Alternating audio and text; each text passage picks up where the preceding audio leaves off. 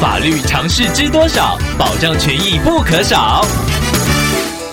欢迎收听《法律知多少》时间，我们请到台湾瑞银法律事务所律师郑瑞伦来为您解答法律上的疑惑。各位听众朋友，大家好，我是郑瑞伦律师。郑律师您好，听众朋友阿水透过官网留言板想要请问您：现在有很多游客或消费者会拍照上传到 Google 地图上打卡，想要请问郑律师，如果觉得照片不错，是可以直接下载使用的吗？会不会有侵犯著作权的疑虑呢？游客或者是消费者在旅游中所拍的照片，依照著作权法的规定是享有著作权的。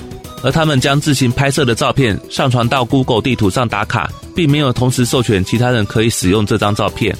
所以，听众朋友在没有确认图片著作权人同意授权使用照片的情况之下，就任意下载使用他人拍摄的照片，就是侵害他人著作权的行为。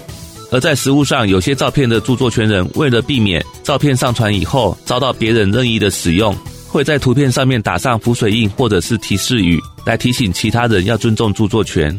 在司法实务上已经有相当多的案例，所以律师建议听众朋友，如果真的相当喜欢网络上的照片，最多就下载自行收藏就好，绝对不要拿来作为其他商业使用。